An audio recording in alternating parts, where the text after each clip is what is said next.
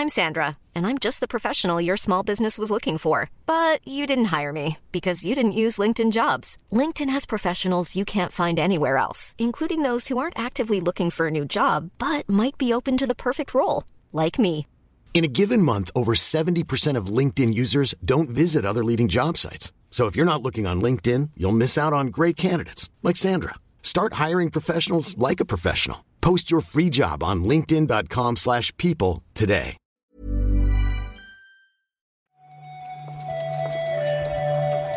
Buenos días, bienvenidas, bienvenidos a esta nueva recarga activa. Hoy es martes 27 de febrero y hoy vamos a comentar la actualidad del videojuego con Juan Salas. ¿Qué tal, Juan? Muy buenos días, Pep. Pues la verdad que bien. Hoy me siento. Tengo fuerzas, no sé por qué. Me siento sano después de un tiempo un poco medio pachucho. Así que con ganas de, de hablar de la actualidad eh, a tu lado. ¿Tú qué tal, Pep? ¿Cómo estás? Pues aquí, celebrando el Pokémon Day. De buena Es mañana. que- es que, bueno. Es que el final de febrero, Pep. O sea, este año tenemos Pokémon Day. Mañana, que es uno de los días más importantes en, en el territorio español, seguramente. Y encima es un año bisiesto, así que tenemos un día más en el que encima sale Final Fantasy VII Rebirth. O sea, es un, un final de mes perfecto. ¿Qué pasa mañana? ¿No, no lo sabes? Uy, uy, uy. Eh, Oye, te, que sé. te- te van a funar, ¿eh? Te, Ahora, te funan. ahora no caigo, es muy temprano. Ya, ya. Bueno, yo creo que lo vamos a dejar aquí en, en el misterio y mañana cuando llegue el día lo, lo comentaremos y lo celebramos, que sea, es algo importante. Ya verás. Creo que lo sé. Pero ahora me has metido el miedo de la funa en el cuerpo Claro. y no me atrevo a tirar el triple. O sea, tú, tú al, al pensar en Funa no te viene como el recuerdo de- del rostro de nuestra querida Marta Trivi diciéndote, Pep, hoy es X día. Vale, vale, vale. Habrá que cantar mañana. Exacto, exacto. Hay que sacar la flauta, Vale. el mollete, el aceite, esas cosas. Bien, bien, bien, bien. Hoy Pokémon, ¿eh? Hoy recordad los fans que a las 3 del mediodía, hora española, toca Pokémon Presents y los haters de Pokémon, como un servidor, por eso decía antes de que lo estaba celebrando, podemos aprovechar la excusa y empezar a beber con el desayuno. Bueno, eh, eso es una cosa que te has sacado tú de la manga, pero perfecto. Adelante. Si quieres sacar la petaquita a las 8 de la mañana, eh, perfecto, perfecto. Los haters hacen lo que queráis. Hoy es un día feliz. Va a, va a haber muchas novedades interesantes, ya verás. Yo estoy. Va a ser largo esto, confío, ¿eh? confío. Va a ser largo. Bueno, bueno, eso que tiene. El mejor día del año, Pep. Pokémon Day. Perfecto. Encima hoy, para variar, toca comentar despidos.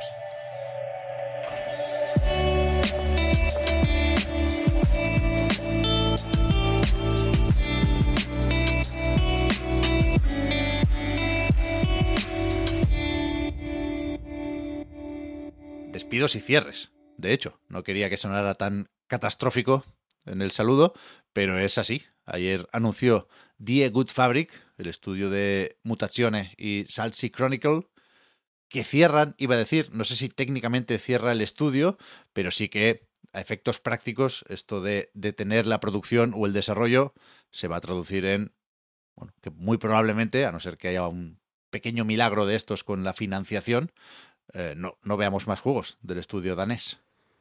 Sí, al final hablamos de cierre. En la noticia que, que escribió ayer Oscar también hablaba de cierre, porque a efectos prácticos seguramente es lo que acabe sucediendo, pero como bien dices Pep, en su comunicado hablaban de halting, ¿no? Esta detención de la producción al no haber encontrado es. la financiación necesaria para su siguiente proyecto y de hecho lo que han hecho es recomendar es a sus propios trabajadores buscar otro trabajo, han pro- promocionado sus currículums y demás para que la gente os pueda contratar, han conseguido eh, apañárselas para ofrecerles un mes de sueldo más y que todo esto sea mucho más llevadero, pero vaya, eh, ayer yo creo que todo el sector se mostró bastante eh, uniforme en cuanto a evidenciar la tristeza de esta noticia, ¿no? Un estudio además que ha sido tan transparente en su desarrollo y en su producción y que ha hecho juegos yo creo tan interesantes que bueno que no haya conseguido simplemente ese apoyo económico para poder seguir adelante, ¿no? Es un- una pena.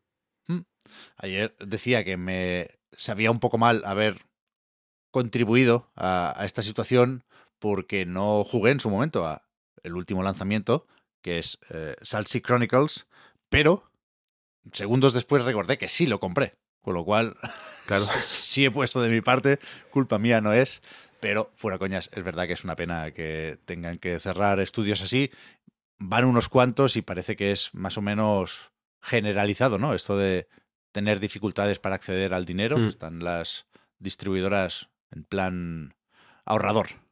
Sí, sí, sí, es, es, una pena, la verdad. Entiendo que es difícil o que costar mucho más encontrar este apoyo, pero vaya, es aún más duro cuando ves que estudios consagrados y que tienen un, bueno, una, una, reputación más que consagrada, pues eh, tampoco lo consiguen, la verdad. Una auténtica pena.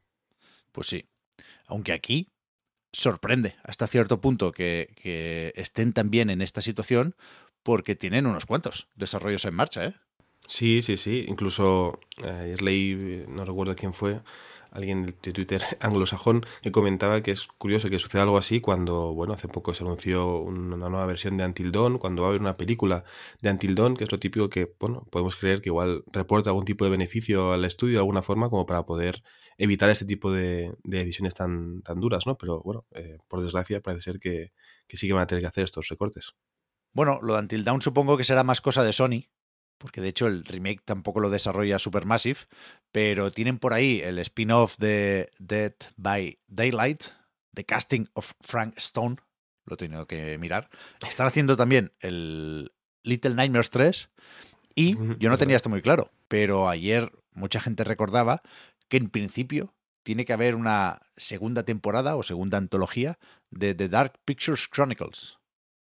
Incluso había por ahí una escena post créditos hmm. en el la última aventura de terror del, estudio, que, dejaba caer que, la próxima historieta sería en el, espacio. Vaya, pero al final tiene mucho trabajo entre manos. ¿no? No, cuadra tanto ¿no? con el tener que despedir gente, pero bueno. ¿Mm? A ver.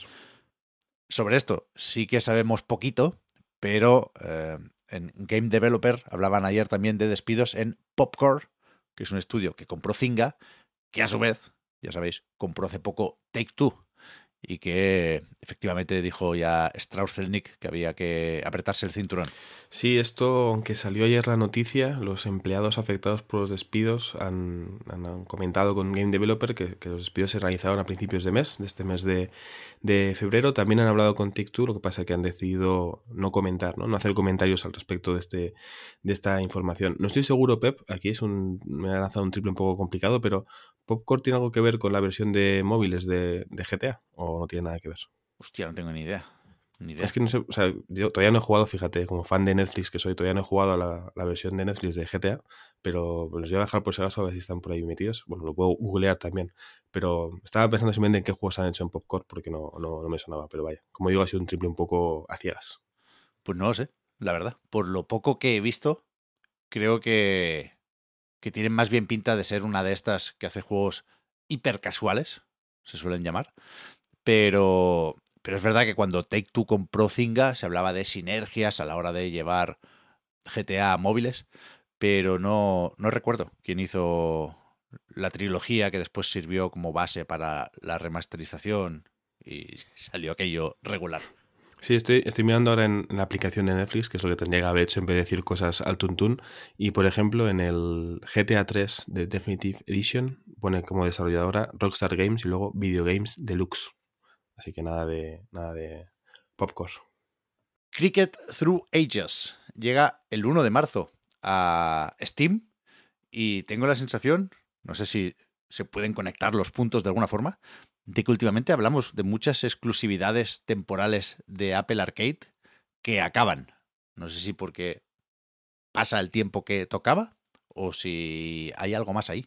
Ayer leíamos un artículo que decía que está la cosa chunga en Apple Arcade. Lo podíamos sospechar, pero en Mobile Gamer dicen tener más información y se habla de posible cierre o nuevo reboot, pero bueno, ya veremos, perdón, lo decía esto porque el Cricket Through Ages efectivamente salió hace unos cuantos años ya en Apple Arcade. Sí, se, anunció en 2019. Eh, estábamos antes mirando a ver cuándo fue la versión 1.0 disponible en, Apple Arcade, pero es verdad que salió hace un tiempo este juego de, Free Lives, el estudio responsable de, juegos como Terranil, sin ir más lejos. Em, estaba pensando un poco, no sé si de forma irónica o no, que igual este declive de Apple Arcade tenía que ver ¿no? con el auge de, Netflix Games y también de Crunchyroll Game Vault, este tipo de em, plataformas de servicios de contenido visual que también tienen videojuegos. que bueno, ya sé que no es lo, que más gusta aquí en Night, pero yo lo seguiré defendiendo a capa y espada Pep, porque, porque me, ha, mantenido muy entretenido durante los últimos eh, meses. Pero bueno, la noticia importante, más allá de lo que pase con Apple Arcade, que estaremos pendientes por si hay cualquier tipo de novedad, es que este juego llega a Steam este mismo viernes y que aparte de contar con el apoyo de Devolver, que suele estar muy bien tener a Devolver Digital cerca, eh, sello de calidad. Eh, hay un tráiler que podéis ver que os mostrará que tiene bastante buena pinta, parece por lo menos gracioso y entretenido. Sí, sí, por los loles, por los loles. Claro. Y acabamos acordándonos de Marta otra vez, porque le gusta mucho Stardew Valley y siempre decía aquello de que Eric Barón no sabe parar, que con cada actualización dice que de verdad que es la última, que ya le mete el multijugador y para y se pone con el de la chocolatería, pero no, resulta que la versión 1.6 llega a PC el 19 de marzo.